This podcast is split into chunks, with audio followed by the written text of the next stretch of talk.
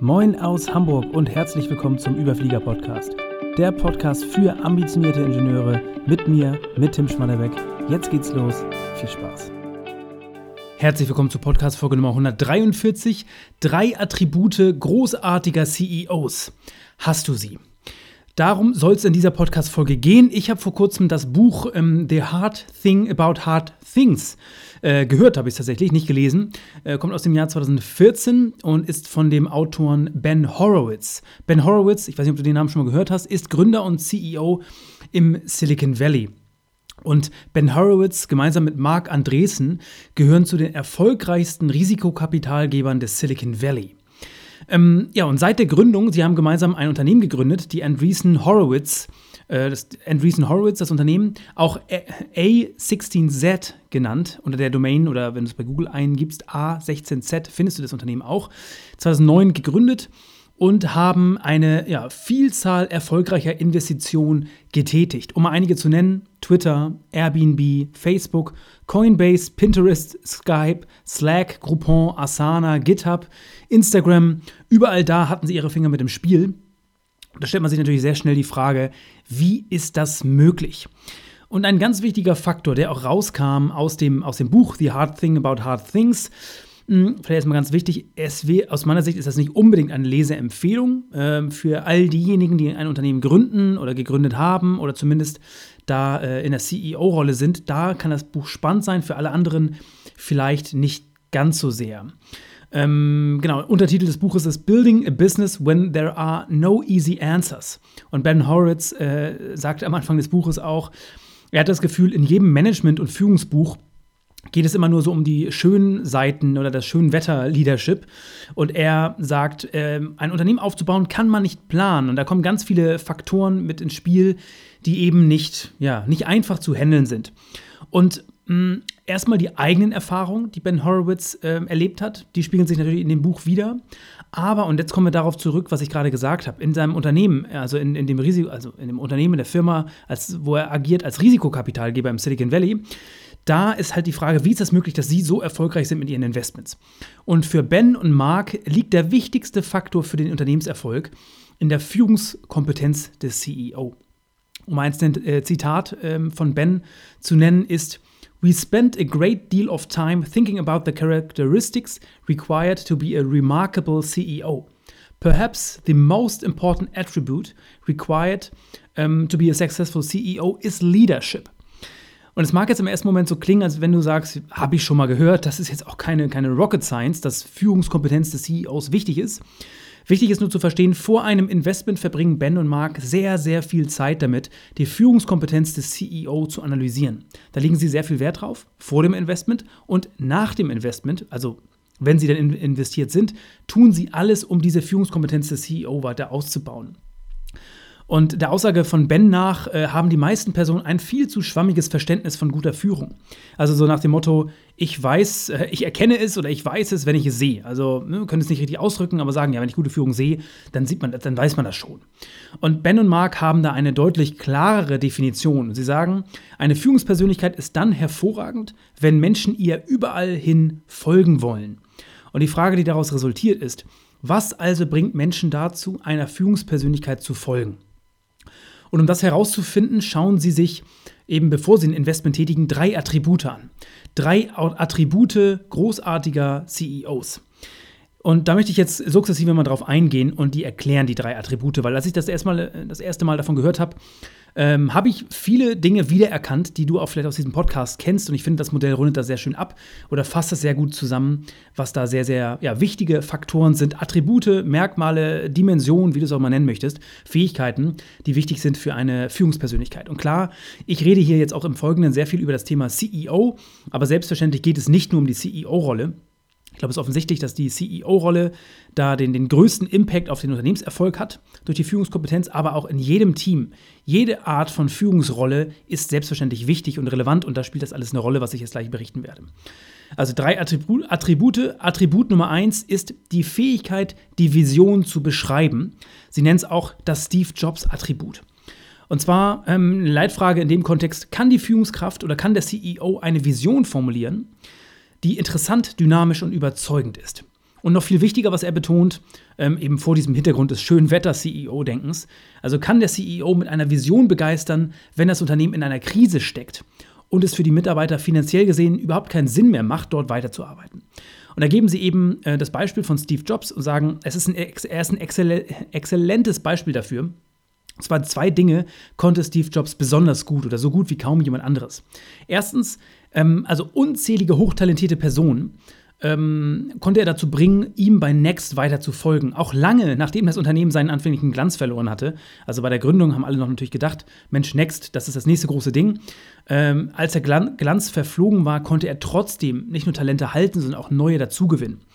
Und zweitens eben die Mitarbeiter von Apple, die konnte er dazu bringen, ähm, sich auf seine Vision einzulassen, auch als das Unternehmen wenige Wochen vor dem Bankrott stand. Also als er wieder zurückkam zu Apple nach der Zeit von Next, da war es wirklich nicht gut gestellt um das Unternehmen Apple. Und er hat, konnte eine Vision kreieren und kommunizieren, darum geht es eben in diesem Aspekt, der ja, andere Leute mitgerissen und begeistert hat, dass ja eben wirklich hochtalentierte Personen gesagt haben, es ist gut möglich, dass wir das einfach nicht schaffen, aber ich glaube, Steve Jobs, das ist, also er hat es geschafft, durch seine, äh, ich nenne es mal, Storytelling-Kompetenzen und Kommunikationsfähigkeiten, ja, Mitarbeiter, die Belegschaft, andere Personen, hochtalentierte und, und ambitionierte Personen, die auch ganz viele andere Möglichkeiten gehabt hätten, die eben zu begeistern, ähm, da zu bleiben und mitzuwirken an diesem Thema. Also rückblickend mag es irgendwie logisch klingen, dass, dass Apple von heute ein äußerst attraktives Unternehmen ist. Das war es zu der damaligen Zeit überhaupt gar nicht. Und deswegen, ähm, aus genau diesem Grund bezeichnen eben Ben und Mark diese erste zentrale Fähigkeit als das ähm, Steve Jobs-Attribut. Also Punkt Nummer eins, was Sie sich genau anschauen, die Fähigkeit, die Vision zu beschreiben. Punkt Nummer zwei, und also da kannst du für dich auch mal reflektieren, wenn du heute in einer Führungsrolle bist, wie gut kannst du das für dein Team, für deinen Verantwortungsbereich? Oder auch wie gut kann das deine Führungskraft, mit der du zusammenarbeitest? Wie gut kann sie dich begeistern für die Vision deines Teams oder des Bereichs? Ähm, und auch bis hin zum CEO, wie, wie gut kann er oder sie dich begeistern für den Weg, für die Strategie, für die langfristige Ausrichtung des Unternehmens? Punkt Nummer zwei, Attribut Nummer zwei, die richtige Art von Ambition. Und das nennen sie das Bill Campbell-Attribut. Und ähm, ja, jedes Unternehmen, das erfolgreich sein möchte, braucht hochambitionierte Führungskräfte. Ich glaube, das steht außer Frage. Entscheidend ist jedoch, dass diese Führungskräfte die richtige Art von Ambition haben. Was heißt das? Das heißt Ambition für den Erfolg des Unternehmens. Und eben nicht die falsche Art von Ambition, das bedeutet Ambition für den eigenen Erfolg. Und gerade auf die CEO-Rolle, das habe ich schon sehr, sehr häufig gehört. Und es ist auch ein ganz großer Irrglaube, ist die Annahme, dass ein guter CEO äh, Gefühl, also gefühlslos und rücksichtslos sein muss. Und genau das Gegenteil ist der Fall. Und da reden wir, ich habe schon häufig über das Thema Servant Leadership gesprochen. Wenn du den Podcast bisher verfolgst, dann wird der Name Bill Campbell auch dir nicht neu sein. Ist es für mich der Inbegriff ähm, im Hinblick auf Servant Leadership. Und deswegen auch genau das Gegenteil. Die besten CEOs schaffen ein Umfeld, in dem die Mitarbeiter das Gefühl haben, dass sich der CEO viel mehr um sie kümmert als um sich selbst. Und für Ben und Mark gibt es eben niemand, äh, niemanden, der dies mehr verkörpert als Bill Campbell. Für mich, by the way, gibt es auch, auch, da niemanden, äh, niemand anderen. Und ein Großteil der Gründe, warum Bill in dieser Dimension der Führung so unglaublich stark war, lag eben in seiner vollkommenen Authentizität. Also da war er zu jeder Zeit authentisch und ähm, auch da sie in jeder Form. Es gibt ja das Buch Trillion Dollar Coach, wenn du das nicht kennst, im Bereich Führung, Servant Leadership, ein absolutes Must-Read-Buch.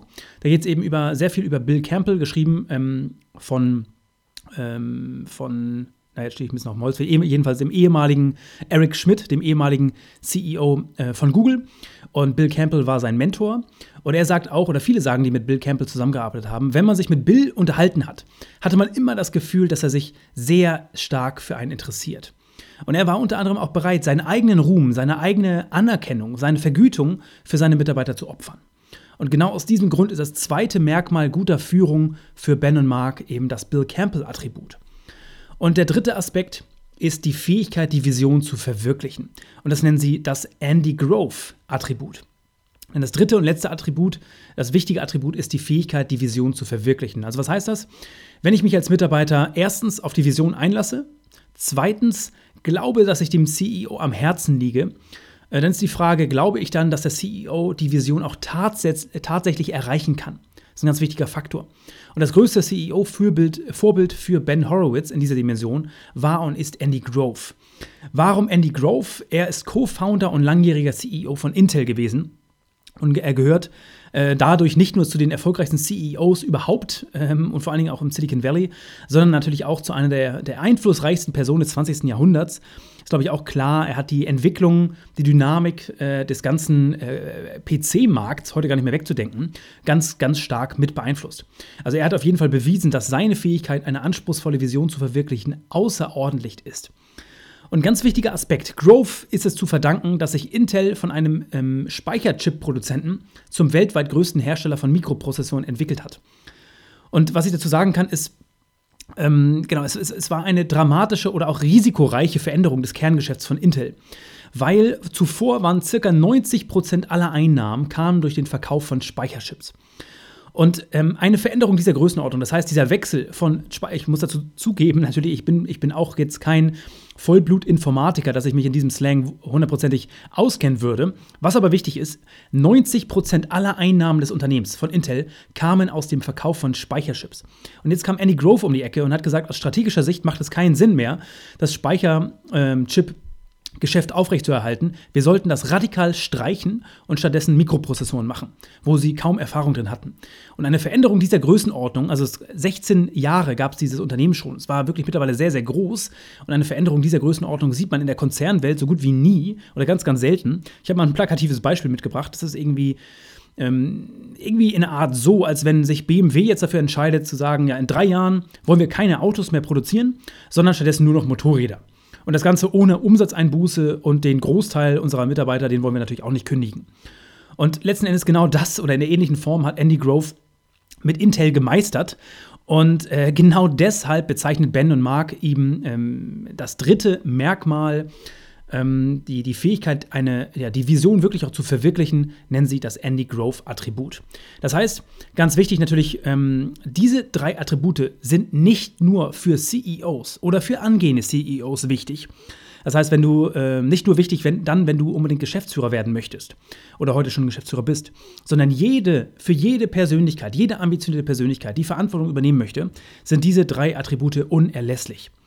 Das heißt, wenn du als Führungspersönlichkeit wahrgenommen werden möchtest, solltest du stetig an diesen drei Attributen arbeiten. Ne? Also das quasi äh, nochmal äh, Revue passieren lassen, was ich eben gesagt habe. Erstens, also die beiden sehr erfolgreichen Risikokapitalgeber im Silicon Valley legen enorm viel Wert darauf, sich diesen Faktor anzugucken. Das heißt, wie kompetent ist der CEO in der Führungskompetenz? Und, äh, oder im Bereich Führung. Und die wichtigste, der wichtigste Aspekt dabei ist, eine Führungspersönlichkeit ist dann hervorragend, wenn Menschen ihr überall hin folgen wollen. Und wann ist das der Fall?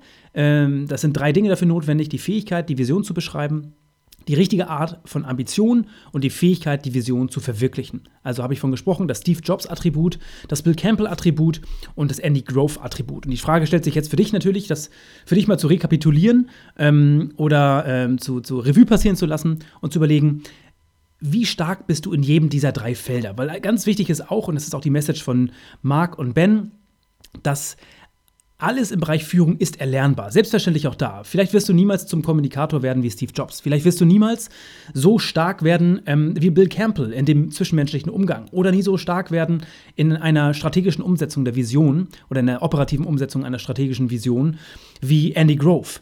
Ähm, es geht aber nicht darum, der Beste der Welt zu werden, sondern sich zu verbessern. Und da ist manchmal einfach nur wichtig, den nächsten kleinen Schritt zu gehen und generell äh, aktiv daran zu arbeiten, zu lernen und zu, zu schauen, zu reflektieren, wo kann man sich in diesen drei Bereichen verbessern.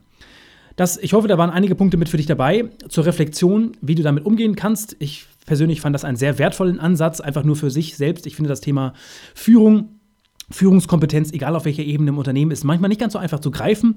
Und das ist ein weiterer Baustein dafür, dieses ganze weiche Thema ein bisschen greifbarer zu machen.